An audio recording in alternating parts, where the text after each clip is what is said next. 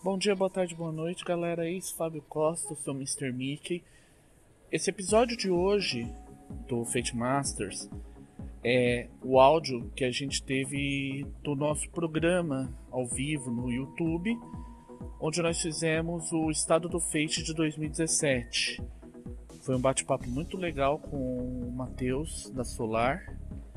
E na realidade esse bate-papo também era para ter incluído é, ao menos outros outras três pessoas que também fica aí o nosso agradecimento pelo tempo despendido deles que é que foram o Fábio Silva da também da Solar e da Pluma Editorial o Igor Moreno da Flying Ape e o Aislan da Gentle Ogre.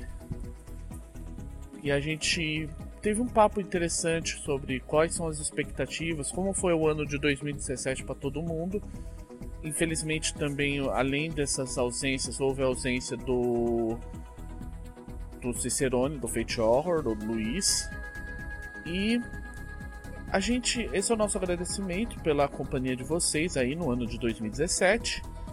E fica aí o desejo dos Fate Masters de boas festas e que e a gente se reencontra no final de janeiro, início de fevereiro, quando os Fate Masters retornam a gravação.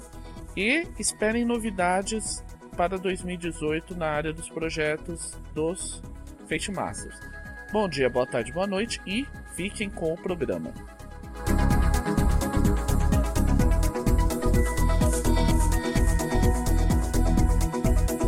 Bom dia, boa tarde, boa noite, galera. Ex Fábio Costa, sou Mr. Mickey e hoje nós estamos aqui ao vivo, rolando aqui, fazendo o nosso Estado do Fate de 2017. É aqui os Fate Masters. E por agora nós temos aí o velho lixo, né? Olá, tudo bem? Não note a minha foto, é porque a bola de cristal está quebrada. Então eu tenho uma mensagenzinha para vocês. Se quem, quem souber, traduza. Quem não souber, depois me, me enche o saco. Uhum. E o, e o Matheus aí da Solar? E aí, gente, tudo bem? É, obrigado pelo convite, antes de mais nada, e vamos conversando sobre um monte de coisas. Fiquem à vontade para perguntar tudo. A gente tem bastante coisa para falar. É, também foi convidado aí, só para deixar claro, o Igor da Ape. Ele hoje realmente não pôde aparecer. Estamos esperando aí, de repente aparece o Fábio Silva, né? Conhecido da Solar da Pluma. E o Iceland da, da Gentle Ogre, que eles estão com a ideia de trazer material enfeite, a ideia é conversar sobre as expectativas e tudo mais. É um papo mais livre, mais leve, mais solto. Então, quem come... É, você começa aí, Rafael, com as perguntas? Eu começo aqui. Vamos... Não vamos começar as perguntas, não vamos fazer um, um pouquinho do perfil para todo mundo, entendeu? Porque, até porque para falar de Estados Fate. Vou falar aqui um uhum. pouco do, da gente, Fate Masters, que a gente começou um ano não posso dizer um ano difícil para a gente. Foi um ano que a gente fez diversas opções e, graças a Deus, boa parte delas funcionou. Uma delas foi a opção por, pelas resenhas. A gente começou a falar bem ou falar mal e até mesmo reunir um pouquinho as nossas, como posso dizer, desavenças. Afinal de contas, uhum. tem muita gente que não gostou da história do irmão mais novo, o irmão mais velho, irmão do meio, da famíliazinha que estava fazendo para os sistemas de RPG. A gente pulou. E, claro, também teve uns bons resultados. Assim, por exemplo, eu acho que o Matheus deve ter, ter, ter sofrido um pouquinho o efeito do, das resenhas que a gente fez, porque afinal de contas, que deve ter gente batendo a porta assim: Oi, eu quero esse World of Adventure, aquele World of Adventure, quando é que vai trazer Atomic Robot? E por aí vai. Entendeu? Eu acho é, que é. a lista é grande, que a gente acho que aumentou a lista ainda da pressão em cima da Solar. E de quebra, eu acho que também esse ano foi um ano que tanto eu quanto o Fábio, a gente ficou meio low profile em relação às nossas mesas, mas promessa e uhum. dívida, um dia a gente faz, não hoje nem amanhã. Quem sabe daqui a alguns meses. É, para mim também foi isso, que 2018 é, foi meio essa correria mesmo, como você disse aí, né, Rafael? E eu acho que assim, eu fiquei muito parado com mesa. Graças a Deus, assim, nesse final de ano é que começou uma coisa legal, que foi a, a minha primeira experiência mestrando, é, jogando e mestrando pra, para fora do Brasil, né? Tava numa mesa de dor. Bem-vindo ao circuito. Uhum. Que legal, Origi... cara. Que legal. Uhum. Originalmente era jogador, só que aí o no meio tempo aí o mestre acabou tendo que sair, eu acabei assumindo a, o escudo, vamos dizer assim. E é isso, a correria tal, as, os estresses aí para todo mundo. E eu não tenho muito o que dizer. E você aí, o Matheus? Agora que todo mundo quer ouvir, porque a Solar esse ano é. Tá, ficou na tempestade, né? No meio da tempestade. Ficou, ficou boa parte por conta de coisas que aconteceram é, tanto no começo do ano em relação à equipe, a nossa equipe deu uma reduzida muito grande, eu acho que essa parte da história as pessoas já conhecem. Então a gente teve uma enxugada bem, bem, bem forte que acabou afetando a gente. Nenhum deles por motivos sérios, foi um deles não tá morando mais no Brasil, o outro ele simplesmente abandonou completamente a questão de jogos e hoje ele trabalha como professor de inglês exclusivamente. Todos mantendo uma ótima relação com a gente, mas infelizmente a gente não tá mais trabalhando junto. É, e, e, e, isso acabou sendo um baque muito grande no nosso cronograma. Oi? Ah, sim, sim, sem dúvida. É, e, e, depois, agora, de julho para cá, eu tive um problema de saúde, ainda estou passando por algumas coisas e tudo mais. É, foi uma coisinha que acabou desencadeando outras e outras e outras e outras. E... Opa, gente. Oi? Desculpa, Fábio, falhou o teu áudio. Eu não, não ouvi o que o Fábio falou. Continua aí, Matheus. Ah, tá. É, e isso acabou atrapalhando bastante uma série de fatores. Por sorte, por exemplo, a gente conseguiu, é, da segunda metade do ano para cá, basicamente de agosto para frente, conseguiu um distribuidor que, assumiu todo o nosso portfólio. Ele está trabalhando com a distribuição dos materiais que a gente já tinha impresso, a gente conseguiu fechar com eles algumas outras coisas. É, e o Fábio está digitando alguma coisa. Não, tranquilo. Ok. É, vou pedir uma pausa? Beleza. Eu pedi uma pausinha aí.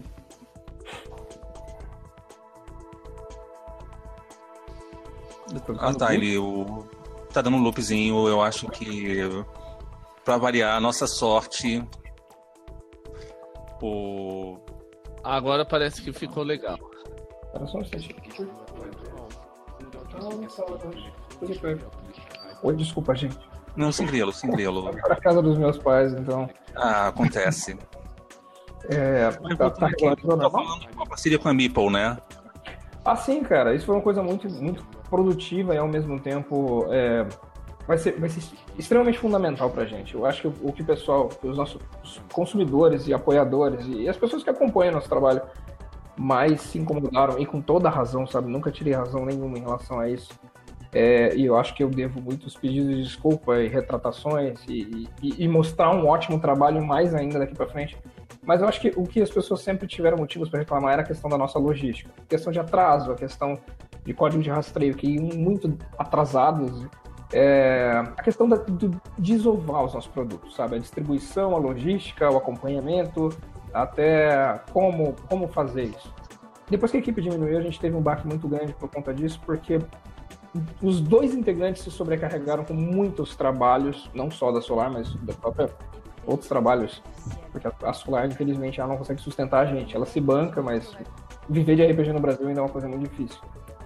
É, e a MipoBR apareceu num momento muito oportuno, porque eles têm um trabalho excepcional, sabe? Eles são muito profissionais, eles têm uma cadeia de distribuição muito grande, eles têm um zelo com o produto deles. É, e, e foi, foi muito bom porque eles não tinham uma linha de RPG e o Fate é um título muito forte. Então conciliou eles ampliarem o portfólio deles, é, eles darem a condição da gente distribuir, da gente conseguir é, resolver um problema muito sério que estava nos afetando, sabe? Muito sério mesmo. E ao mesmo tempo, interesse em dar continuidade com esses materiais, a gente está desenvolvendo mais materiais, eles vão continuar como distribuidores. E, e recentemente, na verdade, essa questão em uma semana para cá, eu venho conversando bastante com o pessoal da Dungeonist. E... Oh. é, eles estão com uma plataforma que eu achei muito interessante a proposta. Eu, eu ainda não, não, vi exatamente como funciona, mas é, que é aquela plataforma de, digamos, unificar um marketplace de produtos digitais de RPG e outros até print and play de jogos e trabalhar no sistema Pay What You Want, trabalhar com várias facilidades para a gente, trabalha com essa questão de publicação de PDF também. E, eu acho que isso vai ser uma outra, um outro parceiro que, se viesse a se concretizar, vai, vai render bons frutos, sabe? Para a gente poder se dedicar a entregar as últimas coisas que faltam, é, a colocar os produtos novos no mercado que estão parados há muito tempo, até em questão de respeito para o nosso público, né? A gente achou melhor nunca lançar nada novo que não estava previsto no, no nosso cronograma de coisas atrasadas. Então, tem muito card game parado, pronto, que eu podia mandar para gráfica, mas a gente segurou. Aham. Uhum. É, falando um pouquinho aqui de produtos que estão presos na gráfica, presos, presos prontos esperando, assim, você vocês têm os mundos solares, que estão ainda. O pessoal está na ansiedade, já está ruindo já aqui na mesa algum, alguns meses. E tem uma alegoria, que parece que é a cereja do bolo do fim do financiamento e talvez seja um produto vencedor, porque pela só ideia que vocês estão propondo, eu para mim já é do tipo double win, é vitória plena. Vocês têm mais é. alguma coisa pronto de RPG ou vocês estão pensando assim só vamos fazer um pouco de board, um pouco de não, card para financiar e bancar gente, os outros projetos? A gente não pensa em largar RPG primeiro. O Fate é uma marca muito forte e a gente consegue ver isso através da própria comunidade. Mesmo com as cobranças, mesmo com as críticas, mesmo com as pisadas nas bolas, na bola que a gente deu, é, a comunidade é muito forte, porque o jogo é muito bom, sabe? E, e ela está se sustentando de uma forma muito interessante, muito orgânica. Os próprios jogadores geram conteúdo, as pessoas que estão ativamente no fórum, ativamente nas comunidades do Facebook, nos sites, elas são muito competentes. Então, o nosso público, o público que a gente teve muita sorte de trabalhar junto, trabalhar para vocês, ele é muito exigente, mas ele é muito produtivo. É, então, o Fate é, é, uma coisa que não pode morrer mesmo porque ele não vai morrer. É, e a gente quer, sei lá, mesmo que tenha tropeçado um pouco, dar sustento para essa comunidade. Então, mesmo que a gente tenha muitos projetos de card de board, porque nós somos gamers, tipo, integral, sabe? Eu, eu gosto de todos os tipos de jogos, gostaria de trabalhar com quase todo tipo. É, RPG é uma coisa que a gente não pretende abandonar mesmo, porque a gente tem bastante coisa, bastante bala na agulha. Questão dos mundos, é, eu até estava conversando com, com algumas pessoas, não foi um só que veio perguntar pra gente em relação aos mundos, veio cobrar. Os mundos já tá com a gráfica paga. É, a gente já fechou com a gráfica na época que a gente imprimiu ferramentas do sistema, já tá tudo certo. Ele só teve alguns atrasos por conta de alguns materiais que a gente teve que alterar. É, tanto em relação à redação do conteúdo quanto em relação a regras de fate. Eu venho da escola, eu vou, confessar, eu venho da escola muito D&D, cara. E eu sei que Fate tem uma pegada muito diferente em relação a vários sentidos. Então, boa parte dos materiais autorais meus ainda tem esse aspecto do do grupo entrando na dungeon enfrentando os desafios da forma mais tradicional. E, e, quando eu mostrei o material dos Solaris, que é meu, a minha parte que eu redigi, é, duas pessoas viraram para mim e falaram: Cara, é muito legal, mas você tem que mexer para ficar mais feito. Nesse momento eu falei: eu quero, eu quero ser alinhar da forma mais perfeita possível, porque a gente quer entregar um material que é. Este material é a cara dos autores, dos donos da Solar, sabe? E, e acabou coincidindo com outras coisas que estavam no cronograma, então acabou atrasando tudo. É, e o outro motivo é um motivo que já é, um, por um lado, mais interessante. A gente tem conversado com a Ivorret é, em relação até um material que a gente já, já conversou com eles sobre trazer para cá, já está praticamente certo mesmo. Duas pessoas que provavelmente vão ouvir isso já sabem do que se trata, que é o Bruno Prosaico e o. Ai meu Deus, o Paulo Gersh. Oh. E, é, mas. Ué, Paulo. E assim, a gente ficou em stand-by porque a gente conversou com, com o Fred Hicks e o Fred ficou interessado em fazer uma via de mão dupla aí. E essa via de mão dupla, ela, ela requer, requereu um pouco de cuidado, um pouco de trabalho. Por exemplo, é, na gente levar nossos materiais para publicação fora do país e eventualmente até pela própria Ivorret. Então virou meio que uma troca de um escambo entre materiais, certo? E o Mundo, de certa forma, foi um material que a gente apresentou por alto para o Fred e ele ficou interessado. Então, além do mundo, os outros três materiais que a gente já tinha publicado. Então a gente teve que correr atrás, por exemplo, de renovação de licença de arte, de conversar com um autor ou outro para ver se ele tinha interesse em estender, sabe? Foram processos um pouquinho burocráticos que nesse turbilhão de coisas que aconteceram acabaram virou uma bola, sabe? Uma bola de neve misturada. Mas isso é muito promissor. Por, por mais difícil que seja dizer isso, por mais que, que isso tenha atrasado bastante e, e as pessoas já estão incomodadas há muito tempo por conta dessa questão, Isso torna promissor porque a gente vai estreitar essa relação de trazer material de fora, facilitado agora, sabe? Com condições de licenciamento muito mais fáceis, principalmente em relação à arte, que é uma coisa que pesa no bolso, pesa na hora de produzir. Sim, bastante. E, e ao mesmo tempo levar materiais que as pessoas curtiram aqui, lá para fora, e dependendo do, do, impacto que tiver lá fora, esses mesmos autores, os mesmos. É, mais materiais. Eu já, já peguei no pé do Igor, eu já até falei que. Opa, estamos falando extensão do CAC, só isso? Eu acho que era, seria melhor se ele realmente comentasse as ideias que ele já teve, que são maravilhosas, cara. O Igor é muito criativo. E... Mas sim, a gente tem uns materiais muito legais. E abrindo só um paralelo, eu não sei se vocês queriam perguntar outra coisa, mas. Não, não. Pode falar. Abrindo um paralelo, você comentou sobre board, card. É... a gente está trabalhando com um game designer que trabalha bastante com cardboard, tá? E é o Augusto Rocha. Inclusive, a gente até postou um tempo atrás um mockup do Publicidade, que é um, um board game é, que a gente postou na, na fanpage um tempo atrás. E, é, e o Augusto, em parceria comigo e com o Alan, a gente desenvolveu um cenário que a gente chamou de Jigokudo, que seria o caminho para o inferno, que ele é sobre uma Yakuza formada por yokais. É uma, uma, uma organização criminosa japonesa, num, num Japão fictício, toda formada por seres sobrenaturais. E ele tem um, um clima meio dark, assim. É... E a gente desenvolveu o card game, inclusive com todas as artes prontas, é um material que já está pronto. Um dos que eu falei para você, eu posso mandar para impressão. E a gente quer lançar ele junto com o RPG. Sabe?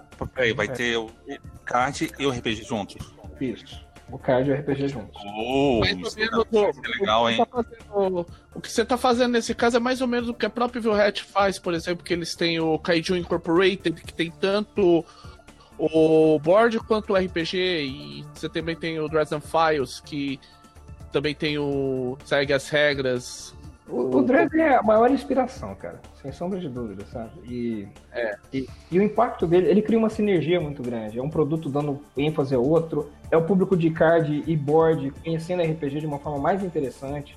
É o público de RPG, de repente, podendo, porra, gostei desse cenário, queria saber se tem alguma outra coisa. E daí tem um material complementar, sabe? Deixa tem material gringo, assim, que o pessoal até fazia no passado, que era era a sinergia entre o Five Rings e o Legend of Five Rings e o RPG e o. E o card, o card game. game. Que fazia assim, do tipo, ah, não, o resultado dos torneios é igual à evolução do cenário. Que legal. Então, né? você teve coisas, por exemplo, o pessoal de Rings sabe, a derrota do clã Escorpião na, contra três clãs banguelas merrequentas, assim, Pardal e mais dois. Que era do tipo, como é que você tá falando aí de tipo a Bahia perder em produtividade para Sergipe, Maranhão e Alagoas. Nesse nível uhum. de, de power e pobreza. Uma tipo coisa assim. de criar um tipo de interação, né? É, é não, e tem, e um interage com o outro, um influencia o outro. É, a gente não sabe, é, na verdade, assim, a gente não tinha pensado ativamente de utilizar as cartas dentro do sistema de RPG, porque muito provavelmente ele vai pegar e utilizar Fate, sabe? A gente está trabalhando bastante Sim. no cenário e depois vai se aprofundar nas regras de Fate. E o sistema do card game ele já não usa Fate, ele usa um sistema próprio de negociação e tudo mais. Mas, é, por exemplo, quem se interessou pelo card game e quer se aprofundar no lore, o livro de RPG é ideal para isso. É, ah, um, um, ponto muito importante, só fazendo um paralelo. Hum. É, os financiadores eles vão, durante um bom tempo, receber os materiais gratuitamente em versão PDF. E a gente está com a política nova, a gente sabe que pirataria é uma coisa muito difícil de combater, e a gente gostaria muito de seguir os modelos norte-americanos que têm dado muito certo, que é aquele de pagar o quanto você quiser. Com pay essa nova plataforma, é, pay what you want. É, meu, meu, meu pronúncia, minha pronúncia de inglês está horrível. É, e, e, a gente quer trabalhar esses, esses materiais vindouros dessa forma. Então, teve gente que perguntou para mim, é, mas, pô, a gente participou do financiamento coletivo, tem muita coisa atrasada, e esses PDFs novos que vocês eventualmente comentam? A gente vai receber quais? Basicamente, os financiadores vão receber todos os PDFs de Fate. Esse é o ponto. Uhum. Antes a gente ia se restringir aos desafiados pelo destino, houveram três desfalques, agora a gente assumiu a política de que, com o Pay What You Want, a gente praticamente quer ceder todos os materiais que nós fizemos em PDF para os financiadores, sabe, sem, sem a necessidade de pagar nada. Claro, os livros a gente uhum. vai à falência se todos os livros impressos que a gente fizer a gente entregar para o pessoal. Mas uh, a questão dos, dos PDFs, a Solar vai abastecer o mercado sempre com material novo e sempre gratuito para vocês. Perguntinha uhum. só aqui, falando já de funcionamento e afins, é, vocês vão entrar também com um Apoia-se ou então um Catarse continuado? Cara, a gente teve, teve um. É, rapidinho, eu postei do lado direito, eu não sei se, se vocês conseguem ver, ou se o público que está tá. assistindo consegue ver, uma arte de um dos personagens com o conceito de ser um personagem de Yakuza, mas com. É um Hania. Uma Hania. É, eu, uh, eu consigo assistir, eu tô eu vendo. Vi, mas eu... eu acho que não foi pra audiência, não. Ah, que Não, pra audiência eu tô botando agora. Eu Legal. acabei de botar o link aqui na janela do YouTube. Tá, esse é o Hania. É, é. do. É do card game, correto? É, o jogo do. Isso. Uhum. É, voltando, o que você tinha perguntado, Rafael? Desculpa. É financiamento contínuo, é patronato. Então, é, a gente tem interesse sim, mas, por exemplo, principalmente para o desenvolvimento de conteúdos como PDF, sabe, de material assim. O continuado, ele exige um pouco de dedicação bem forte nesse sentido, sabe? É, eu acho que a gente está precisando, na verdade, de aumentar um pouco a equipe para poder dar, dar suporte para esse tipo de material. É, eu, eu sei que lá fora tem bastante resultado. Eu sei que aqui no Brasil tem bastante resultado, principalmente com o caso da Dragão Brasil. O a galera também tá, tá conseguindo produzir é... continuamente, bem, aliás. Aquele que é o, o, ícone dele do milho é maravilhoso, cara. É, o King of Milho. É... Muito bom. Eu acho o Igor um visionário. Eu já falei isso para ele, eu falo isso para todo mundo. Eu acho o material dele sensacional. As ideias que ele tem são, são pontuais, assim, mas são muito acertadas, sabe? É, assim, gente, Rafael, eu acho que ah, existe essa oportunidade, existe essa possibilidade de a gente trabalhar com, a, com o financiamento continuado. Só que eu acho que antes de qualquer coisa a gente precisa de certa forma dar um respiro para Solar e ganhar, reconquistar a confiança das pessoas. E eu acho que isso vai vir na forma da qualidade dos materiais que a gente colocar. Então eu não então... posso prometer que a gente vai fazer um financiamento agora, porque muita gente vai falar, poxa, cadê o material que está atrasado? Então a gente pretende, tá, eu vou é... entregar tudo e aí a gente vai sentar e conversar com o nosso público e falar, gente, o que, que vocês têm interesse? Vocês têm interesse no, no, no financiamento coletivo contínuo, com materiais perfeitos? vocês têm interesse, de repente, em jogos mais pontuais, mas de grande escopo. E, e ao mesmo tempo a gente também está buscando novas pessoas para trabalhar junto com a gente, novos autores, eventualmente um novo editor para tocar uma linha ou outra de produtos, sabe? A gente está aberto para conversar. A gente está precisando de gente. Pode perguntar. Não, é que basicamente você está falando que primeiro arruma a casa para depois você abrir a porta e as janelas e e falar assim, ó, temos isso aqui, isso aqui, isso aqui, a gente, tá tudo pronto, ou a gente tem condições de apontar agora e vocês podem escolher, é isso? Isso. É, eu acho que é fundamental essa, essa, essa questão de primeiro arrumar a casa, sabe? É, quando a equipe diminuiu, eu, eu passei por alguns problemas pessoais, algumas coisas, e eu acabei adoecendo. E, e essa questão de ter adoecido acabaram levando a outros problemas de saúde por conta de descuido meu. E foi uma situação um pouco delicada para sair, um pouco difícil. E tô, tô, tô, tomando remédio, tô me cuidando tudo mais. Nesse meio tempo, o Alan segurou uma barra muito forte em relação aos materiais que estavam em desenvolvimento. É, eu digo que a Solar, boa parte do que a Solar se manteve sendo, e, e boa parte desses materiais que eu vi por agora, é graças a ele. E, e eu acho assim, as coisas estão melhorando, elas estavam difíceis, mas elas estão melhorando, sim. A gente tem perspectiva de lançar novos materiais, novos materiais gratuitos, entregar tudo que a gente está devendo. Você finalmente deitar na cama e dormir numa boa, sabe? É, eu acho que esse vai ser o primeiro passo para a gente poder re, re, é, reaproximar essa comunicação com o nosso público. E sempre foi muito boa, sabe? Sempre foi muito. É, é, eu acho que o público. É questão vocês oferecem alguma coisa boa e o público da recíproca. É uma questão de uma troca, mais, uma troca justa. O público do, de RPG no Brasil, eu não sei se é de RPG geral, mas o público do Fate, cara, é, eu senti que eles têm muita maturidade em relação a várias coisas, sabe? Em relação ao aspecto humano por trás de tudo, sabe? Eles sabem quem são os autores, sabem quem são os editores, eles conversam com a gente e isso é uma coisa muito legal, sabe? Eu acho que poucos nichos têm isso. o público board, aquela coisa gigantesca, aquela coisa impessoal, ninguém sabe quem é quem, ninguém, ninguém se comunica, ninguém se vê. Já no público de RPG, principalmente no Fate, a comunidade é muito madura em vários sentidos. Eu diria Isso. que a comunidade, em parte, é um.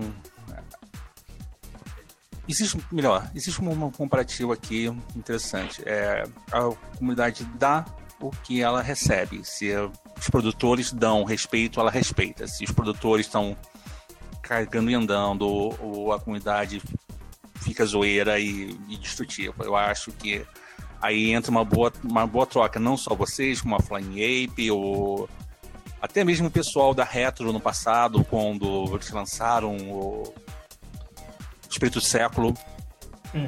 que é, tipo assim, eu acho que foi, teve esse respeito, essa relação de respeito, essa, essa troca. Foi bem legal. É. Eu queria aproveitar nisso aí, então, fazer um comentário rápido, Rafael. Isso é, essa questão que o pessoal fala, que tá falando da maturidade, é importante porque a, é, teve recentemente, eu não sei se vocês acompanharam no caso do Sombras Urbanas, né? Que teve o lance que um pessoal. Eh, conseguiram lá um pessoal que injetou uma grana pesada para dar uma acelerada no financiamento. Mas eu deixo eu falar uma uhum. coisa aqui, que é o seguinte: o pessoal tem que entender uma coisa. O financiamento coletivo ele é uma proposta para o produto sair. Tipo, não é necessariamente que o produto você não é, tá no ponto X ou Y de produção. Aí depende de cada cada fornecedor, cada empresa. Por exemplo, que a Retro tem uma situação assim, a Aster o Sombras Urbanas, pelo que eu sei, tá num processo de tradução avançado, já tá bem avançado, isso é a informação que eu tenho. Só que o que acontece? O pessoal tem que entender que não é um, não é uma pré-venda. Não é a mesma coisa que pré-venda. Eu falo isso porque eu tenho financiamento de Fate lá fora que eu tô esperando pelo menos 4 a 5 anos o cara publicar o negócio. E nada. Assim, eu joguei a grana e foi pro, foi pro limbo. Aqui Sim. o pessoal ainda tem uma, essa postura de estar. Tá, o pessoal tem a postura de estar tá falando, ah, tá acontecendo isso e isso. Eu confesso que eu, eu, eu, passei por uma situação muito parecida. É, eu, eu sou um consumidor muito tranquilo, cara. E, então, às vezes eu até acho que eu devia lutar mais em relação a uma coisa ou outra. Mas, por exemplo, vocês sabem o caso do Unicards Dungeon. E embora até hoje ainda tenha um contato cordial com o Rovaldi, a questão do, do jogo nunca ter saído e a gente ter feito crossover com o jogo, colocado 15 ilustrações do jogo pro jogo é, e criado conteúdo pro jogo, e ao mesmo tempo eu ter comprado o jogo e nunca ter recebido é uma coisa muito frustrante. Mas ah. eu concordo com você que o financiamento coletivo ele é ele é um investimento de risco, tá? dos dois lados, pela empresa que está tentando fazer alguma coisa, pelo consumidor que está colocando dinheiro. É... Eu não vou sossegar enquanto pessoa, enquanto empresa, enquanto eu não entregar absolutamente tudo, porque é da minha natureza essa questão. Eu preciso fazer isso, sabe? Eu preciso entregar e falar, gente, tá aqui. Vocês podem até estar tá puto, não querer olhar mais na minha cara, mas eu entreguei, tá aqui, tô entreguei. É, mal ou bem, você é um homem de marketing, né? Você sabe que entregar o produto é parte da relação de confiança entre, entre empresa e consumidor é algo importante para todo mundo. Certo. E, e, não só em relação ao marketing por conta de eu ser uma empresa oferecendo produto no mercado, mas, cara, eu penso como consumidor também, sabe? Quando atrasa um, um envio para chegar do correio para você, você fica meio, porra, eu queria que chegasse. Imagina você esperar durante anos e, e não receber, sabe? Você fica, sei lá. É, desculpa, Fábio, você, você ia falar, uma, perguntar coisa? Não, é porque é porque. Termina porque tem pergunta aqui da galera, então termina aí a gente entra com essas perguntas. Pois já, o pessoal tá um pontual, hein? Tá bonito. Podem perguntar à vontade. Eu tenho bastante coisa para falar, pessoal. Eu imagino que eles tenham bastante coisa ah, pra... Então, a primeira eu vou responder por conta própria, porque a primeira é Pedro do SRD do Fate. Eu acho que você tá sabendo, porque isso envolve o Fábio Silva, o Jaime Rangel e eu no presente momento. Uhum. Então, gente, ó, só para constar, é, como a gente diz, como eu falei, a gente tem a força-tarefa aí, que é eu, Fábio Silva e o Jaime Rangel, a gente tá trabalhando os documentos do. tô trabalhando Fate para publicar o SRD. Eu vou adiantar que a gente já tem o acelerado pronto, o básico quase por terminado. Aí a gente ainda vai ver o feito de sistema, o objetivo é soltar esses três. E depois aí a gente vai ver se como é que vai continuar, porque a gente aí vai ter que ver de repente o Solar não tá trazendo algum produto que tenha partes do SSD e por aí fora. Mas esses que a gente tá com compromisso de, enquanto não tiver tudo prontinho, a gente não soltar. Mas fica tranquilo que vai sair só a pergunta, no caso aí agora é para você, ô Fufas. Pode perguntar. É o seguinte. Eu só vou é... fechar uma janela aqui pra ficar mais rápido, tá? Tá meio lerdo. Uhum. Pode falar. Pode. É... Vamos começar por uma do, do caso que eu perguntei que recorrente da comunidade. Uhum. Isso a gente pode estender, porque a pergunta dele é o seguinte, é famoso. Tem já o caminho pra gente trazer o. Será que o mercado brasileiro aguenta um Dresden Files um, pro, pra mim? Eu sei que é uma pergunta recorrente. E aproveitando, o que, que você tem aí que você que você possa estar tá falando aí, tá adiantando que possa estar tá falando pra gente sobre o que você pode estar tá vindo aí com a Evil Hat. Spoiler. Ai, ai, tá bom. Acho que é muito. Tá bom, vamos lá. É, em relação ao Dresden, ele é um título pesado, sabe? Ele é um título que. É muito, é muito delicado a gente trabalhar com suplementos que são densos, que são pesados em relação a volume de material, em relação a, a custeio para produção, porque RPG já é um nicho, tipo, não é todo mundo que joga dentro do público gamer. É, dentro de RPG, você geralmente elege alguns sistemas favoritos, e quem joga muito Savage, muito é, é, muito, sei lá, Peixe ou muito D&D, geralmente se foca um pouco. E depois eu tenho um nicho de um nicho, e depois que eu já tenho esses dois, esses dois níveis, eu tenho as pessoas que vão escolher o seu cenário o seu suplemento. É, então, por exemplo, não é porque eu vendi, não é porque eu tô vendendo para RPGista que ele vai comprar Fate, e não é porque eu tô vendendo para o público de Fate que ele vai comprar um livro pesado com, sei lá, 200, 300 páginas de um cenário para Fate. Porque os cenários não vão agradar necessariamente todo mundo. E, e, isso faz com que alguns, algumas escolhas, por mais que sejam maravilhosas, elas se tornem um pouco difíceis para a gente trazer. Mas agora que a gente vai entregar os materiais que faltam, a gente vai começar a investir justamente nessa via de mão dupla com a, a Hat para trazer materiais de lá. E, e, o Dresden foi um dos assuntos que a gente tocou em relação a ele. O, o único difícil é que o Fred, tipo, você manda uma mensagem pro Fred, ele, ele às vezes visualiza, mas ele demora tipo, duas, três semanas para responder.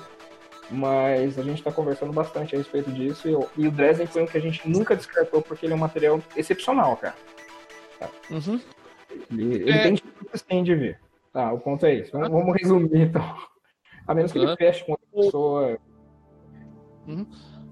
Tem uma outra pergunta aqui que é, eu acho que também está aqui na lista um pouquinho, é até sobre essa permuta. E a gente vai ter mais de afundar, que parece que tudo bem, eu e o Fábio nós somos um pouquinho culpados junto no FIFO também, que fui o primeiro a cavucar e falar assim que um dar é lindo, maravilhoso, divino, deve, deve ser jogado e amado. A gente vai ter ou não um dar? Ai, ai, ai. Tá. É, eu, vou, eu, vou, dar spoilers aqui então. O, o, o, há um tempo atrás, o, o. Meu Deus, o Bruno Prosaico e o Paulo Guest entraram em contato comigo e falaram: Funfas, a gente tem um dar inteiro. Inteiro, literalmente inteiro. A gente começou como um projeto meio que autoral, a gente queria traduzir para usar na mesa, e aí acabou, tipo, puf, o projeto inteiro está traduzido, pronto e tal. E ele falou assim: a gente não queria soltar ele como PDF gratuito, porque a gente não sabe como é que funciona esse processo com a EvoRet e tudo mais, e a Solar é a ponte. Eu, a gente queria conversar com vocês para não intermediar. É, um pouco ausente das mídias sociais por uma questão de saúde mesmo. E, e, eu até, se o, se o Bruno e o Paulo estiverem vendo isso, eu vou entrar em contato com vocês para ver, até para atualizar em relação a isso. Mas quando eu abordei o Fred, o Fred virou para mim e falou: toca pau, sabe? A gente só precisa acertar algumas documentações, algumas coisas. Desculpa, você ia falar? Não, então quer dizer que temos aí um Darwin a caminho Sim, se, se, se o Paulo e, e, o Bruno estiverem de acordo, e se o Fred responder meu último e-mail, que é a última coisa que falta, que a gente realmente. O Undar é o. Vamos, vamos spoilerar mesmo. Ele é o primeiro lançamento do ano que vem. Tá? Oh! E oh, se tudo der muito certo mesmo, ele praticamente vai ser um presente para todos os financiadores que estão cansados de esperar por novidades e, e, e meio, sei lá, chateados com a gente. A gente vai. Undar ele não entraria naquele negócio dos, dos desafiados do destino, porque ele, o desafiado seria proposta de materiais autorais, mas como a gente ia colocar no sistema um pouco diferente, que é o Pay What Want, os financiadores teriam acesso ao Undar de uma forma muito facilitada. E eu devo confessar que o material que o, que o Paulo e o Bruno entregaram pra gente ficou muito legal, cara. Muito legal mesmo, sabe? Isso é bom. O Bruno é. Aliás, o Bruno é uma máquina de produção. Eu tenho que aplaudir o material que ele fez. Assim, ele fez, fez umas coisinhas para Lampião, assim, como desafiados, que eu achei foi lindo. Uhum. O, Bruno, o Bruno é genial, cara. Ele é genial. Ele, ele tem um projeto com a gente que, inclusive, tá, ficou paralisado por uma série de fatores. De novo, essa questão da série de fatores. Mas, mas ele, ele realmente o trabalho dele é muito legal, sabe? O trabalho dele é, é, tem muita personalidade, sabe? Ele se empenha bastante no que ele faz. E isso é, isso é muito notável. Isso é muito bacana. Então uhum. é, é, sucesso isso aí. É, não, é. A gente, a gente tem que agradecer que a gente está numa era que a gente tem um Bruno, um Igor no meio da comunidade produzindo e cooperando. Isso é, isso é lindo. Jorge também, que tem o Jorge Valpassos, que tá tempo. Não. Ah, Valpassos é um caso à parte, cara. Ver o Jorge mestrando pra criança, Fate fazendo Irmão do Jorel, é do tipo. é sério, ele fez uma adaptação de Irmão do Jorel, mestrou para crianças num evento público, numa, na Biblioteca Parque aqui do estado, na, em frente à Central do Brasil. E é do tipo, eu parei, eu eu ia mestrar, eu parei, eu sentei, eu tenho que aprender. Porque eu sou macaco velho, 20 porrada anos, e do tipo assim, não importa. É Jorge mestrando, eu tenho que parar para sentar e aprender, porque ele tem domínio completo e ele estava mestrando para uma mesa só com crianças. Era lindo isso. Eu, eu, tive o prazer de conhecer ele pessoalmente e conversar um pouco durante o evento que a gente foi lá no Rio. É, infelizmente a gente não conversou bastante, porque a gente estava na correria com o stand da Amigo BR né, lá. Uhum. Mas o material dele é sensacional, cara. Ele, ele tem. É, é, um material refinado, sabe? É um material. Tem, você vê que tem muita atenção naquilo que ele fez. Ele tem muita dedicação, tem muita. Assumi a palavra. É, muito esmero, cara. Tem muito esmero naquilo ali, sabe? É, tudo foi pensado. Isso é uma coisa bem bacana. Se eu fosse você, eu conversava com ele sobre Jaguarité que é a tese dele de mestrado que ele fez, acho que mestrado ou doutorado, um dos dois, e que acabou, viu, ele acabou testando isso em sala de aula como sendo RPG educacional e é do tipo, é uma pelo que eu soube, pelo que eu vi, é um material que merece um foco até internacional da coisa, que é muito bom. Pô, cara, que legal. É, ele é nesse nível. Ele tem o material educacional dele também muito bom, assim, tipo, é aquela pessoa que você quer falar de inclusão, quer falar sobre RPG educação, é a pessoa que você tem que chamar para fazer consultoria. Eu acho que isso rende bastante coisa, hein? Sim, é, não, e, ele com ele junto com o pessoal do Lampião é show de bola, assim, ele, tem, ele encontrou os parceiros perfeitos pro estilo dele. É, ele tá trabalhando com o Rafão, né? É, não, ele trabalha com o Rafão, com o Jefferson, com o Alisson, é do tipo a equipe toda e cada um tem um forte lá que complementam um ao outro. Fica bem legal. Uhum. O Fábio tem mais pergunta aí, né? É, não, eu tava repassando aqui, lembrei de uma que tava lá em cima. É, esse ano a gente teve aí o acordo aí da Solar com a Meeple, né? Com a Meeple BR para ser a distribuidora do, do, material físico, tanto que teve até o pessoal que comentou que durante a CCXP encontrou material de Fate lá, encontrou material de Fate para comprar. Uhum. Eu acho que foi no stand da Jambô, se eu lembro bem. Que a Meeple tava junto com a Jambô e tava lá o material que a Meeple distribui, ou seja, tava feito lá. Uhum. E a pergunta que o pessoal tava fazendo era o seguinte: Como é que vai ficar agora na questão das reimpressões e das novas impressões? Isso aí você meio que deixou na mão da Meeple e, e eles que vão fazer essas reimpressões? Como vai ficar? Não, o que acontece é o seguinte, é, a Solar ainda, por, foi em 2014, 2000, tá? A Solar ainda por dois anos e pouquinho, ainda tem os direitos de, de, de, de produção, de comercialização da marca do Fate. É, a MipoBR é nosso distribuidor. Eles entraram com parceria em relação a vários aspectos, por exemplo, eles custearam parte da produção de alguns materiais porque eles tinham interesse em ter uma margem um pouco maior em relação a alguns a esses materiais. Mas eles são basicamente o nosso distribuidor. Então, eventualmente você vai encontrar em lojistas ao longo do Brasil, porque eles vendem e ao mesmo tempo eles têm uma cadeia de lojistas com qual eles trabalham em parceria. Isso foi uma mão na roda fantástica pra gente, mas é, a gente provavelmente vai colocar sobre a impressão sob demanda. Tá? Se eles sentirem que de repente está esgotando de novo, a gente precisa colocar mais no mercado, mesmo porque eles estão expandindo também, estão tendo cada vez mais pontos de distribuição, a gente vai trabalhar com outras reimpressões. Eu gostaria demais, demais mesmo, fica, fica, eu falo aqui, sabe, é, de retrabalhar o feito acelerado. Eu acho a direção de arte dele uma coisa que deveria ser mudada, por, por uma série de fatores. Não, é, eu acho que alguns outros materiais que a gente, se a gente eventualmente reimprimir, seria legal a gente passar por um trabalho de novo. É, mas isso vai ser muito de acordo com a demanda, sabe? A gente colocou uma nova tiragem do Fate básico no mercado, é, com uma nova direção de arte, uma nova capa, revisões de muitos materiais que precisavam ser revisados lá dentro. É, o Ferramentas, ele está quase esgotado já. Eu tenho um estoque ainda para entregar para alguns financiadores que nunca me mandaram os formulários de contato, é, nunca preencheram.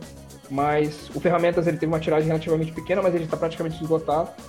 E conforme o mercado for absorvendo, a gente realmente tem interesse em colocar novas edições no mercado, sabe? novas reimpressões. Se possível, sempre com uma melhoria, cara. Eu acho isso muito importante, sabe? A gente recebe muito feedback. Uhum. Boa, muito bom então. Ah, e, opa, e por fim, assim, uma outra pergunta que o pessoal falou, a gente tava falando do Dresden Files, né? Uhum. Você sabe que o Dresden Files RPG, que é o, o Toronto, né? O grandão. Ele é 3, na verdade. É, ele não é feito não é feito básico, ele é feito 3. Uhum. E recentemente, a Evil botou um produto aí que veio quebrando o Dresden Files Accelerated, que é coisas mais lindas que eu já vi. Fate, olha que muita coisa linda. E o pessoal tava perguntando se não seria de repente uma opção mais viável trazer o Dresden Files Accelerated, o Dresden Files acelerado, ao invés do Dresden Files RPG, o grandão. Eu vou te falar que, que o, o Fate acelerado ele teve uma tiragem muito maior do que o Fate básico e a tiragem dele tá quase esgotada também. Então, digamos, vamos pressupor que tem mais gente jogando Fate acelerado que Fate básico, porque ele tem uma absorção de mercado maior. É, eu acho que é um sistema mais tranquilo para jogar, para quem já joga, joga outros sistemas e vai acabar eventualmente migrando pro Fate. É, e ele, ele, ele, cumpre bem a proposta de ser um jogo acelerado. Então eu acho que me, me, me passou essa, essa informação, realmente me passou despercebido. Agora que você está falando, eu fiquei feliz por isso, de certa forma, abre uma possibilidade muito maior para trazer ele. É, e eu acho que sim, existe uma viabilidade muito mais fácil tem mais gente jogando Fate Acelerado. Fate Acelerado é um jogo mais fácil de você digerir, de você aprender. Uhum. E o Dresden para acelerado é viável, tá saindo lá fora, então vou entrar em contato com ele sobre isso também. É, o que eu posso adiantar para o pessoal que está ouvindo, eu tenho o acelerado, peguei, comprei. O Dresden acelerado, ele é muito bacana porque ele mexe em partes do acelerado que as pessoas não imaginariam e fazer coisas bonitas com as regras. Ele mistura elementos que ele buscou elementos no ferramenta de sistemas, o sistema de condições, trouxe a ideia de mantos, que é para dar a ideia dos poderes. Então, é um negócio assim que é muito legal. Ele vale a pena quem tiver aí a, souber a língua do tio Sam e tiver disposto. É uma grana que vale cada centavo e de repente, quem sabe, trazer um, um produto para vir para o Brasil e arrebentar. Um ponto aqui que o acelerado. Essa história do dressing acelerado, o dressing bateu na cabeça aqui e mal ou bem a gente está passando por uma boa fase na literatura de terror, ficção científica e fantasia no Brasil. A Solar tem alguma. Já, já foi sondada para fazer parceria de adaptação? Já foi. Já houve assim um pedido de consultoria nessa área ou simplesmente só estão de portas abertas esperando propostas. Mas você diz em relação a conteúdo adaptação, original, ou a gente. A, adaptação, entendeu? Tá, mas rapidinho, desculpa. Adaptação para a área de literatura? De não, não, não. De, de literatura para RPG. Ou para board, ou, ou nas áreas que vocês trabalham. Cara, a gente, a gente ainda não recebeu nenhuma proposta. A gente tá, tá negociando alguns materiais literários mesmo, sabe? Tem um livro que é de uma, uma autora é, estadunidense, que na verdade é uma brasileira que mora nos Estados Unidos está interessada em publicar um material literário pra gente.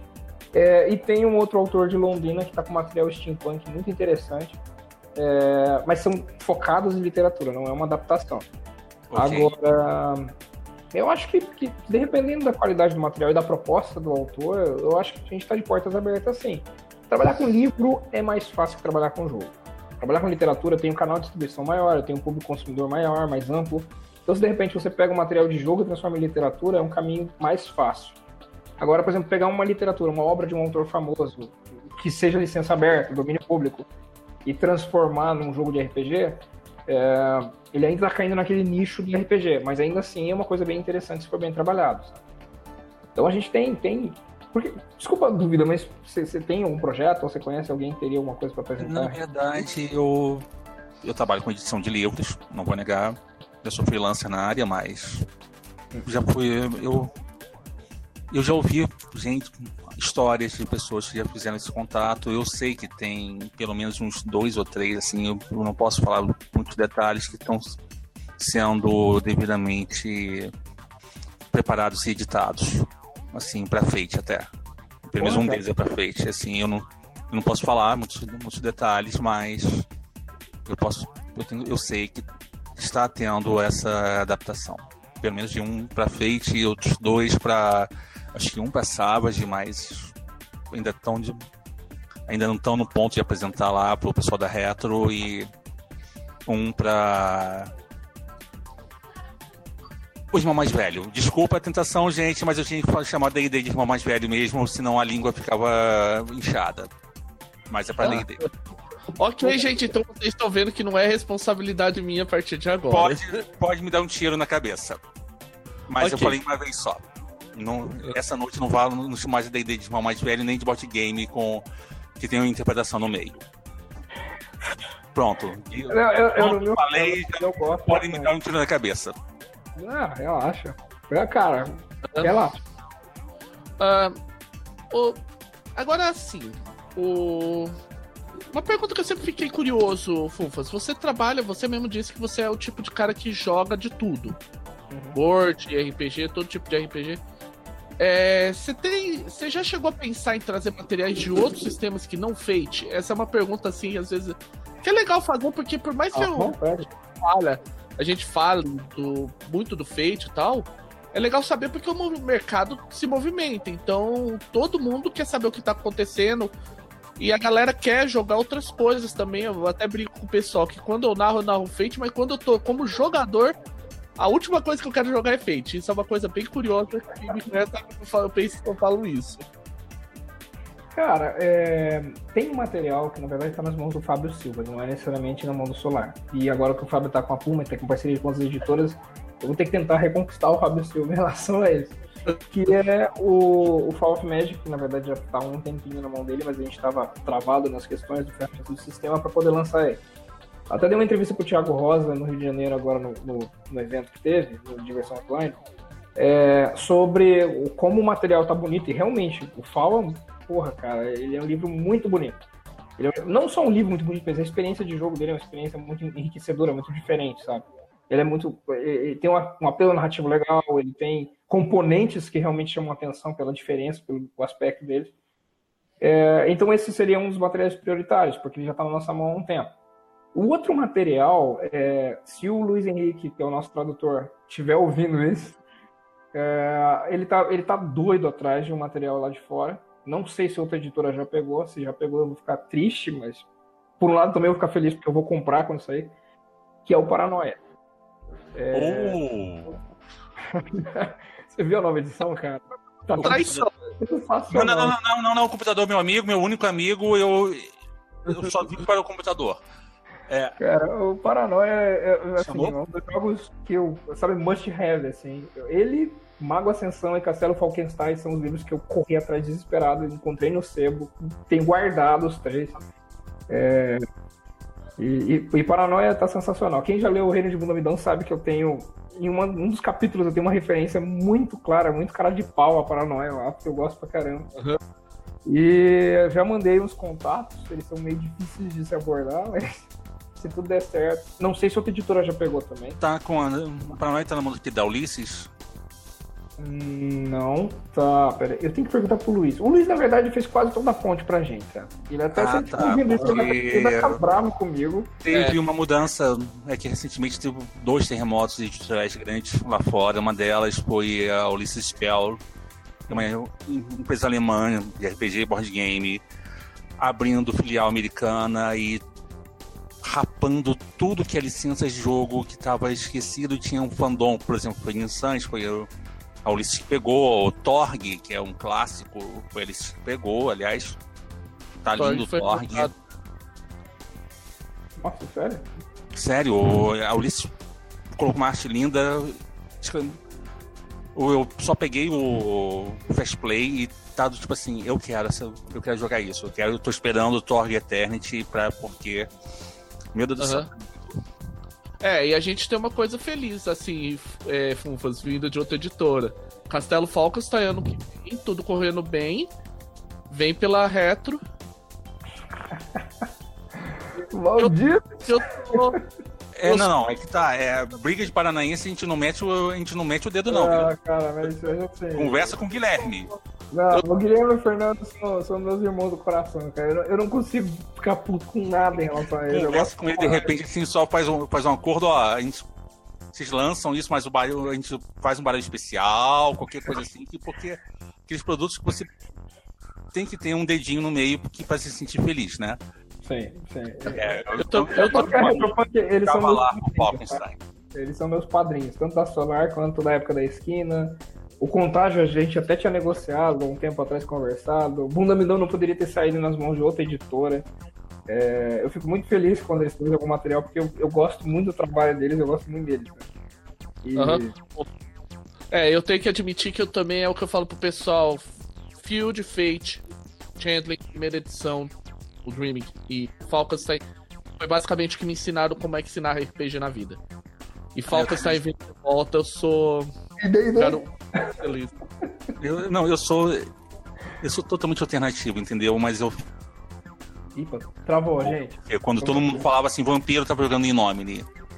Tipo assim, Ah, Esse tá. nome é pesado, cara. o Inomine é o do Steve Jackson é mais leve que o Inomine francês. Mas mesmo assim, é do tipo, com licença. Pra Aham. mim, o maior risco não é a vinda do Guerrero, é Natal de 2.0 em junho. Como é que é? Natal 2.0 em junho. É um príncipe demoníaco tentou criar um Natal 2 em junho para poder tirar o poder do Natal e com isso a influência de de Deus e dos anjos na Terra. Caraca. Doideira.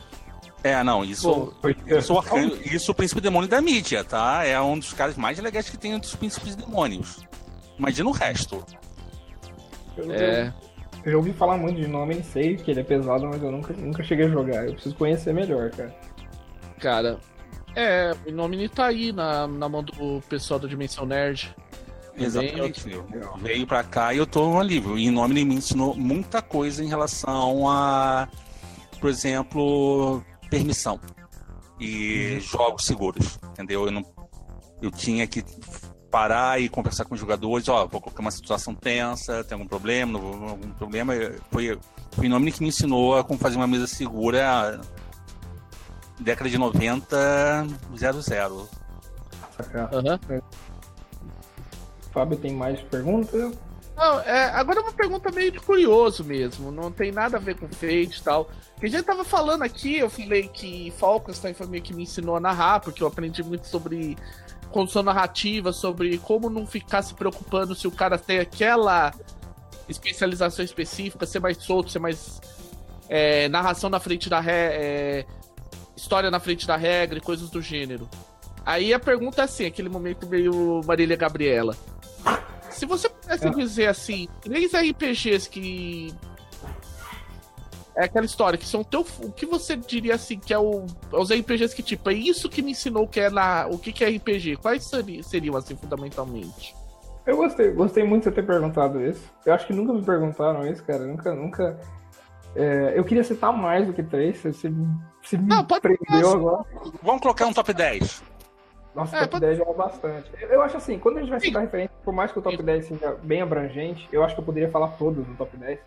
Eu vou, eu vou restringir um pouquinho menos, eu vou tentar fazer um top 5. Mais que 3 já é, é, Primeiro de tudo, cara, eu acho assim, vocês vão me crucificar. Não para. Eu vou falar o top 5 então. Primeiro de tudo, por incrível que pareça, muita gente vai falar, criticar e tudo mais, é, eu acho que dois jogos nacionais, que é 3DT e Trevas, foram jogos que me abriram as portas e por isso eles me ensinaram muita coisa e cada um me ensinou uma coisa muito específica. É, quando eu comecei a jogar 3DT, é, foi a primeira experiência de RPG. Cara, eu tinha, tipo, sei lá, 12 anos, 11 anos.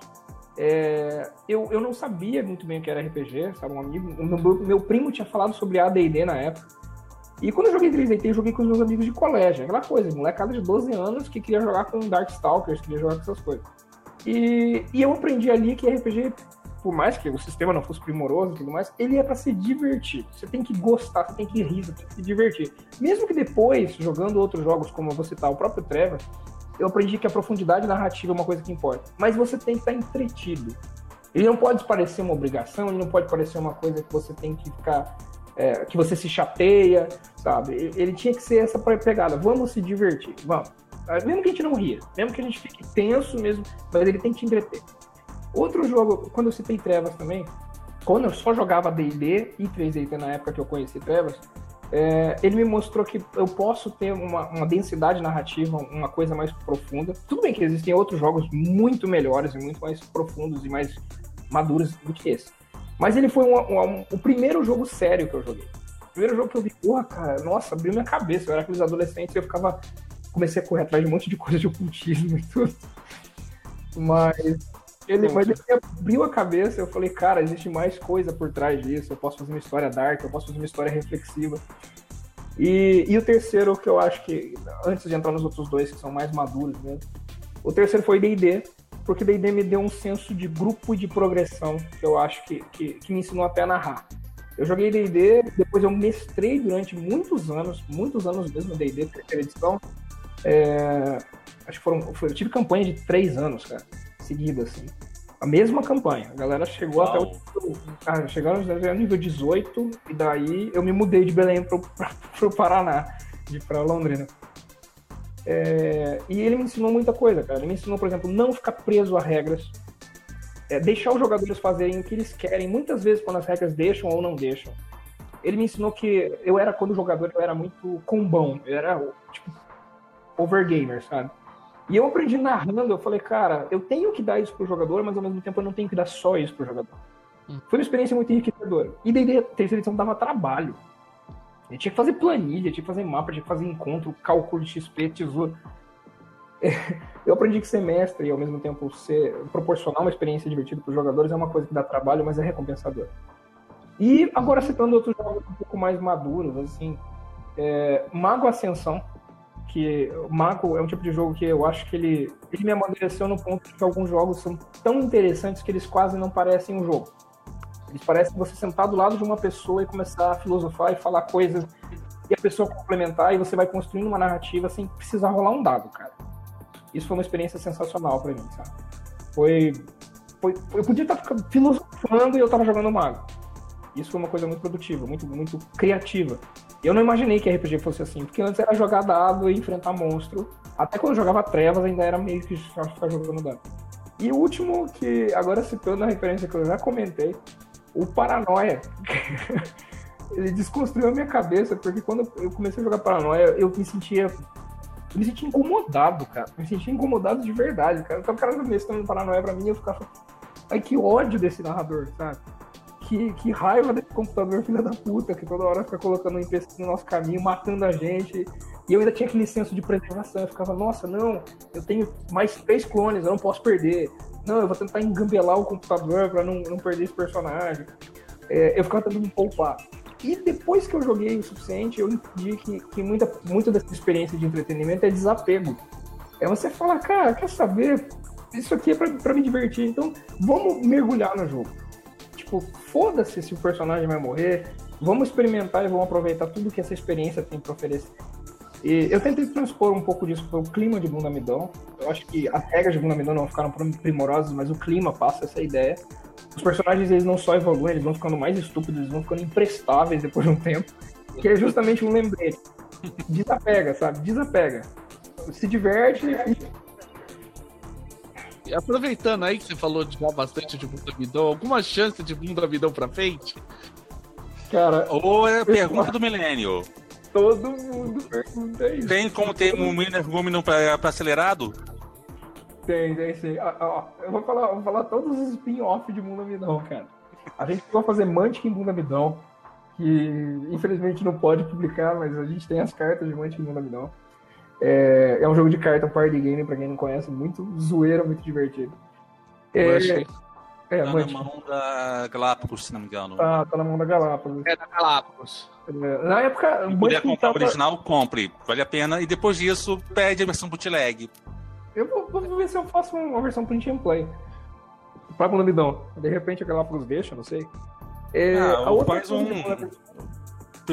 privado mesmo, assim, zero, zero custo, só pra, pra fã. Pra galera conhecer. É, tipo print and play mesmo. Uhum. É, deixa eu ver. Sim, em relação ao Bunamidão. O Guilherme já perguntou para mim se eu vou mexer em Bunamidão. Inclusive, ele perguntou agora no Rio de Janeiro. Ele falou: Ó, seguinte, a galera me pergunta de Bunamidão.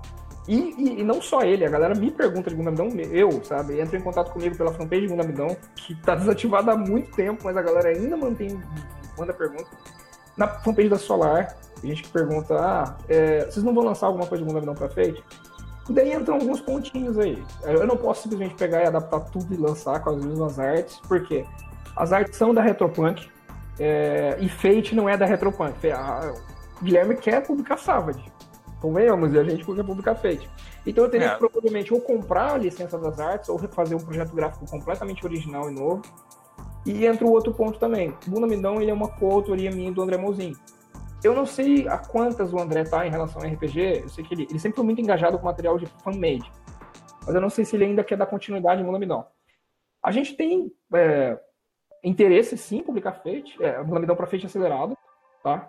É, não vou negar que não é uma prioridade, mas a galera sempre pergunta, talvez a gente coloque, priorize um pouquinho, suba um pouco essa, essa questão no, no, cronograma. Mas a gente tem spin-off de Mulamidão. É, se passa no mesmo cenário mais ou menos um século depois. É, o Triarcado, que é o reino, faliu, agora o sistema mudou completamente, mas os energúmenos ainda existem. As raças foram reposicionadas, é como se tivesse um rework em cima do jogo, sabe, do cenário. Uhum. Interessante. E, e, e, a gente brinca que ele vai ser, ele vai ter uma pegada menos abraçar a estupidez e mais abraçar o, o, o, o herói épico que está disposto a se suicidar para fazer alguma coisa grandiosa? Lice, é outro tipo outra de burrice. É, outra coisa, não é aquela estupidez, tipo, medíocre e, e, e, o mundo vai te arregaçar com você. Ele é do tipo. Eles estão em outra época, agora é uma época de fervilhando e todo mundo quer se destacar. Então, a galera vai se suicidar fazendo burrice o tempo inteiro e tem regras um pouco mais épicas e menos depressivas, sabe? Pô, isso parece bom, cara. É, tem... Parece minha cara isso. Tipo, oh. se joga, joga da ponte que vai dar certo, e no fim das contas não vai dar certo. Né? É bem cara de O meu grupo é muito sério, mas se eu mostrasse, se eu colocasse isso, com certeza o pessoal eu iria abraçar. Aliás, e muda me um pra Beer. eu, eu, quando, quando o Igor lançou o Brew, eu virei pra ele e falei assim: a gente que fazer um Bird Amidão. Só que na época ele tava no hype do Brew e a galera novidade, eu falei, não, deixa quieto, vamos, vamos esperar explodir, daí depois, se o Brew realmente vingar, a gente senta pra encher o saco do Igor. é, é, se o Igor topar, cara, se o Igor topar... O então é uma coisa que eu tava esperando. Querendo ou não, potencial de zoeira é elevado ao quadrado aí. Zoeira de um lado, zoeira do outro, nem que fosse um reino dentro do planeta monstro. Sim. O que ia ser, o que ia sentido para pensar, né? Com certeza. O, o, o, que eu acho que é, o, o Igor tinha que levar o Brew lá pra fora, cara. Tinha que publicar impresso nos Estados Unidos. Porque é bom não, demais. O é, implora assim um drive-thru e implora assim do tipo fazer o circuito o circuito das grandes convenções americanas só pelo só pela zoeira assim do você brincar e zoar com maromba e anabolizantes e pouco cérebro. Cuidado com essa frase, cara. Cara. Não, não. Eu, sem contar que o Bill também pra Europa seria lindo. É, eu amo esse tipo de humor do Bill, de ter essa coisa meio irônica, meio sarcástica. Então o pessoal lá da, da Europa muito, ama muito isso. É, França, Alemanha, ia ser sucesso estrondoso, assim. Ia, Beer. Ia, ser Beer. É, eu acho que a piada se perde um pouquinho na tradução, mas aquele vídeo é um meme instantâneo. Então. Uhum. Ué, você não viu. Você viu, vocês viram a versão que tem desse vídeo do cara que. daquele. Tem um brasileiro, um japonês que mora no Brasil, o cara faz de vez em quando umas traduções de vídeo brasileiro. O cara fez a tradução pro japonês desse Burr, né, do vídeo do Burr, cara. Que coisa sensacional. Não cheguei a ver, cara. Sim, teve, teve, isso, teve isso, sim. Tem uma. Aliás, tem uma parte europeu e tal que vive traduzindo nossos memes e postando lá fora e de repente assim do tipo você vê Nazaré com equação é, Nazaré confusa é, Nazaré confusa, o americano eu já peguei polonês usando Nazaré confusa os caras não sabem nem de onde veio não, mas não é, sabe, mas e daí? Internet... O que importa é que tá confuso, não sabe de nada e a equação tá errada. A, a, internet é um grande organismo. Cara, a internet, na verdade, era uma rede de esgoto gigantesca que ninguém sabe pra onde os caras vão levar as coisas. Cara. De repente você abre teu chuveiro em casa, cai em você. Você fala, ai meu Deus. É, tipo assim, é, sabe como é que é? Um esgoto que aduba muita ideia. É, é, Algumas vezes é. boa, outras ruins, mas aduba, mas uns esgotos que aduba bastante uhum. ideia. Não vou negar, não. Isso é bom. E é, isso é ótimo. Uhum. Deixa eu só falar, a gente já tem uma gravação assim bem longa, vamos dar umas. fazer algum. ver mais algumas coisas aí. É, então, vamos para aquela pergunta assim que é meio que o fechamento de certa forma, que é Solar 2018. É, além do que a gente já falou, o que, que você pode dizer para nós que você possa de que esteja vindo aí? Você falou da, das negociações com o Hat, de repente aí vai, pode vir um Dar, pode vir Dresden. O que, que você tá. pode adiantar mais? Tá. É, o, o, acho que foi o Rafael no começo da conversa que falou uma coisa que era. Ou, ou foi uma pergunta que você leu, eu não lembro. Sobre os materiais que ainda precisam ser entregues para o financiamento coletivo. O mundo Solaris passou por essa mudança que eu tive que fazer, então eu, eu quero ver se eu tento, mesmo porque já está pago, já faz, sei lá, dois meses e meio eu tento é, fechar ele agora em dezembro para pelo menos o PDF entregar para todo mundo, porque eu, eu preciso de um feedback. É, eu quero o feedback da, da galera. E aí vem a impressão dele. É, e uma coisa, vocês comentaram, ah, falta só entregar não sei o quê. Na verdade, não, a gente não vai entregar só a alegoria. A gente tem o material do Ingo Miller, que é um escritor, já tem livros de literatura publicados Inclusive, O Corda no Pescoço, que é um, uma literatura fantástica, ambientada na Amazônia. É um livro dele sensacional, sensacional mesmo, eu recomendo muito. É, é... é sobre a editora. É editora Empírio, tá? É, o, Ingo Miller é um ótimo autor, cara. É, foi o primeiro livro dele, mas ele já está produzindo outros materiais. Ele vai ter mais um livro publicado pela Empírio. É, e o Ingo escreveu pra gente o Silver City. Silver City é um, é um, é um na verdade, é uma aventura bem four colors mesmo, sabe? Bem é, super. E, e ele vai ser um dos materiais que vão entrar, tá? Junto com a alegoria. E, então a gente vai entregar esse material. E o outro material que a gente realmente quer fechar para os desafiados do destino é esse material que eu estou fazendo em paralelo para o Jigokudo. Então entraria um, uma pegada um pouco mais terror pra galera, sabe? Terror, não é terror, mais adulto, mais sério, mais. É uma fantasia urbana pesada. É, exatamente. Ele tem um pouquinho de Shadowrun, mas ele não é aquela coisa tão futurista. Ele se passa nos dias atuais, numa sociedade que literalmente ficou pro inferno. É como se a sociedade tivesse se dividido, tem toda a história e tá? tal. E, e, parte da sociedade ascendeu aos céus, como se tivesse sido arrebatada, e a outra parte da sociedade ficou. Então você joga com as pessoas que literalmente perderam toda a esperança, porque não existe salvação para eles. O Yuji Gokudo é o caminho para o inferno eles estão numa sociedade no qual o crime organizado é onipresente, e qual os yokai fazem são esses indivíduos. Sabe? Então todos os jogadores são yokais ou Yoreis, ou é, Onis, e por aí vai.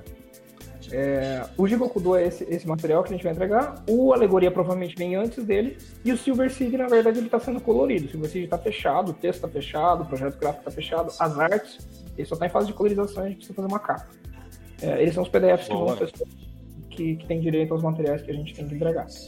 E em relação à novidade, eu tenho bastante novidade em relação a card game e board game também. Não sei se isso tem de tanto interesse de vocês, mas são materiais legais. Ah, manda. O Rendes, bora o Rendes que eu vi um preview uh, ano passado e do tipo assim, eu tô na ansiedade. Ah, eu agora. estou com algumas cartas aqui, mas esse aqui é um mockup que eu fiz só para trazer aqui para minha família jogar. E são, são cartas que realmente foram feitas em impressora de gráfica rápida. Tem que mostrar um mockup legal.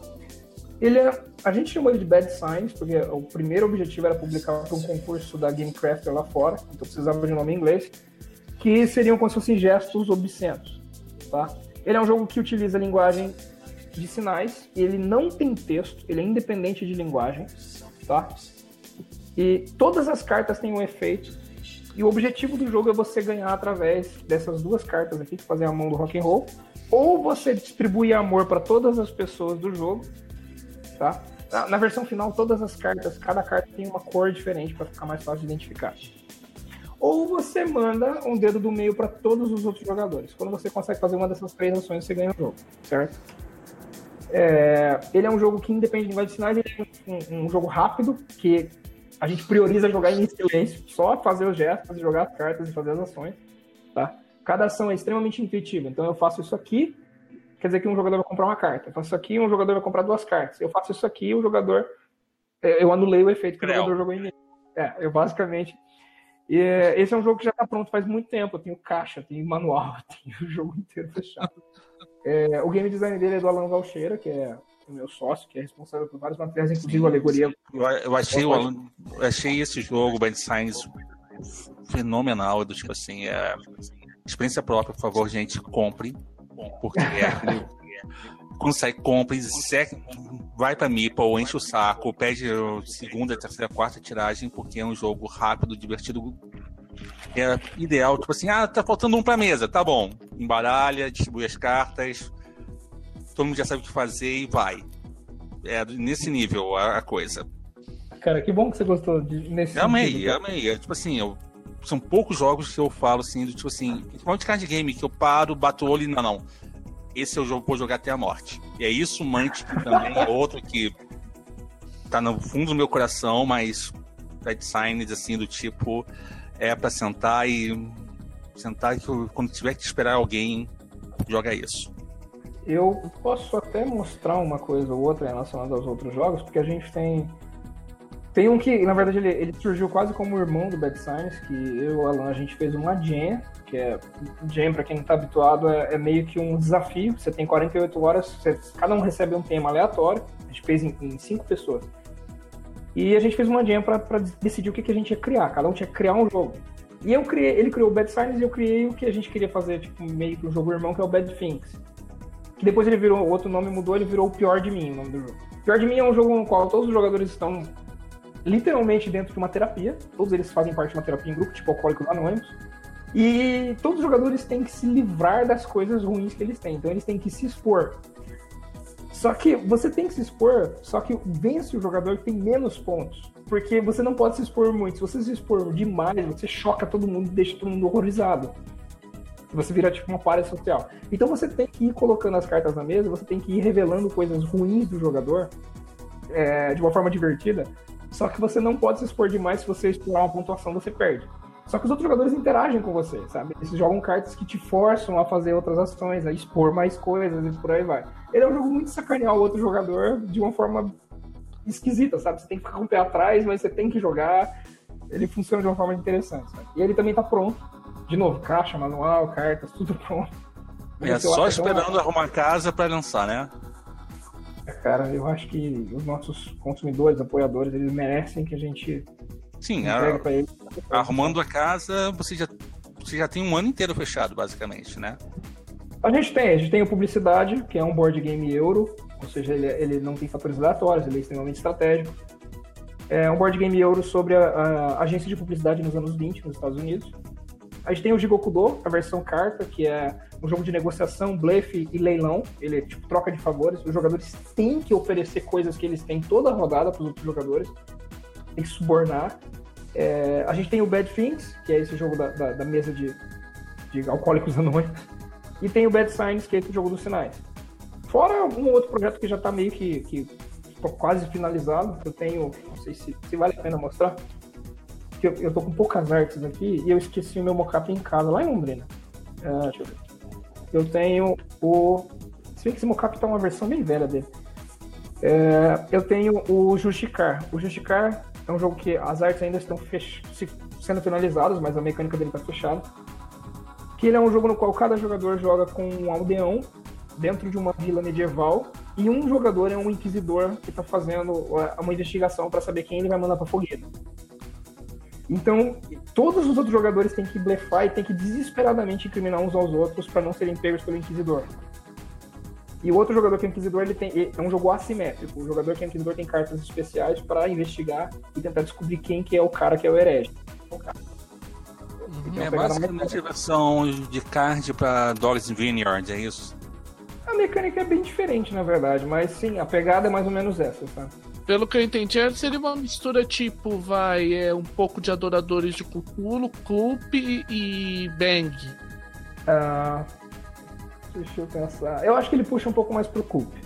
O Bang, o Bang não, cara, o Bang não. Apesar de eu é. amar Bang, ele foge bastante. É, mais... é, o Coop é Coop é aquela série dos jogos Coop, né? Que você tem que intuir quem é que tá é se o cara tá mentindo algo. eu vou mostrar para vocês em primeira mão duas artes aqui do Justicar, tá? Vamos lá. Vai. compartilhar aqui. Abriu, é? Uma delas é um, uma, um, um fantoche feito com pele humana. Horrível. Tem que, tem que você precisa dar permissão. Ah, é? Oxi. Então, é, é. qualquer coisa eu abro para vocês depois. Que eu não. Ah, depois... eu, na verdade, eu compartilhei. Tá, depois eu compartilho então para vocês colocarem no, no, vídeo, porque eu, eu tô utilizando um negócio que não tô no, no Drive, entendeu? Ah, entendi. Ah, depois a gente vê isso direito. É, quando chegar na hora de lançar, a gente abre o canal como sempre e a gente conversa sobre os jogos e de repente a gente faz em vídeo em vez de fazer por pod.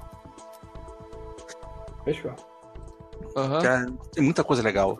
Esse ano vocês vão estourar. cara, o que eu quero mostrar é a Solar tá ativa, apesar da minha ausência. É, até tem muita coisa para arrumar, tem uma casa inteira para resolver, sabe? Tem coisa pendente, correspondência, mensagem. Vai me dar dor de cabeça pra caramba, mas eu já tô melhor, sabe? Eu tô, eu tô realmente muito melhor do que eu tava. Eu, eu tava sem condições de trabalhar por uma série de fatores. É, mas a bola não vai cair, não. A gente tem bastante coisa para entregar e a gente vai fazer o melhor possível, sabe? Entregar com a melhor qualidade possível. Uhum. Beleza. É, bom, é, antes da gente fechar, queria deixar aqui, como a gente disse, o espaço.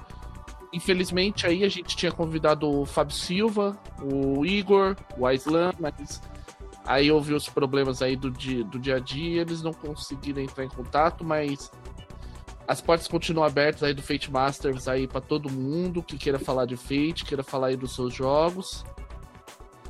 É, alguma consideração final aí, Fufas, Rafael?